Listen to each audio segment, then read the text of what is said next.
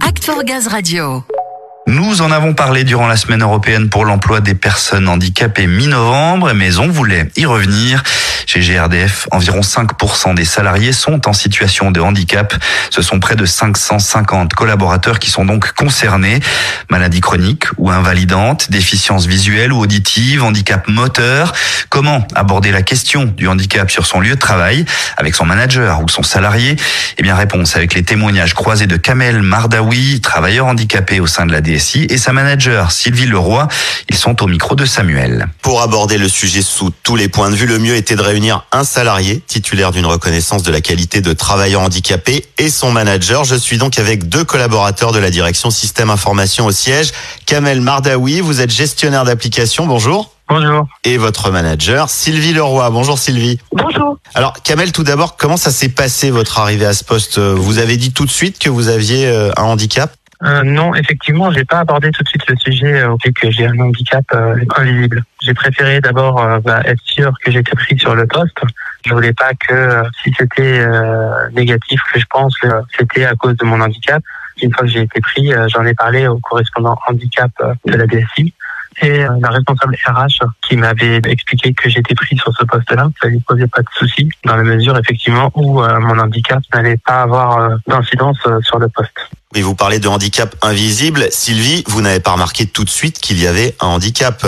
En fait, vous en avez pris conscience quand le référent diversité est venu vers vous. C'est ça. En fin de compte, euh, Kamel a suivi euh, des étapes de recrutement classiques qu'on a à la DSI. On a répondu favorablement à son embauche euh, en tant que gestionnaire d'application puisqu'il cochait l'ensemble des exigences soft skills et hard skills et son expérience métier nous intéressait pour le poste.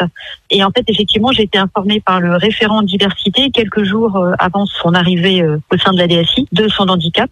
Handicap bien évidemment que je n'avais pas remarqué lors des entretiens et pendant tout le processus de recrutement. D'accord. Comment vous vous en êtes parlé ensuite? Comment vous avez abordé la question de l'aménagement de poste? C'est passé par le référent diversité? Alors, j'ai discuté déjà avec le référent. On a passé une bonne heure au téléphone. Euh, la discussion était autour de déjà moi en tant que manager comment j'allais gérer euh, cet handicap invisible de Kamel, donc quelle posture euh, adopter? L'idée étant vraiment d'encourager la discussion et l'échange du manager avec les salariés handicapés. Et euh, le deuxième point partagé avec le référent diversité, c'était aussi comment le partager au reste de l'équipe. Et donc, euh, après avoir eu cette longue discussion avec le référent diversité, euh, nous en avons parlé tous les deux avec Kamel. Très bien, Kamel, ça a dû dissiper vos craintes, celles que vous pouviez avoir avant l'entretien. Le dialogue, il était simple finalement. Bah oui, assez simple dans la mesure où j'ai un handicap qui est assez invisible. je pense que ça a rassuré aussi entre guillemets les managers sur les dispositifs qu'ils pouvaient mettre en place au niveau des aménagements de poste en expliquant euh, mon handicap à Sylvie. Ça fait déjà 13 ans qu'en fait je suis euh, dans les IEG et euh, j'ai abordé tout de suite le fait que pour mes déplacements sur les différents sites de travail, j'ai utilisé au sein de GRDF et puis ensuite chez Enedis un véhicule de service.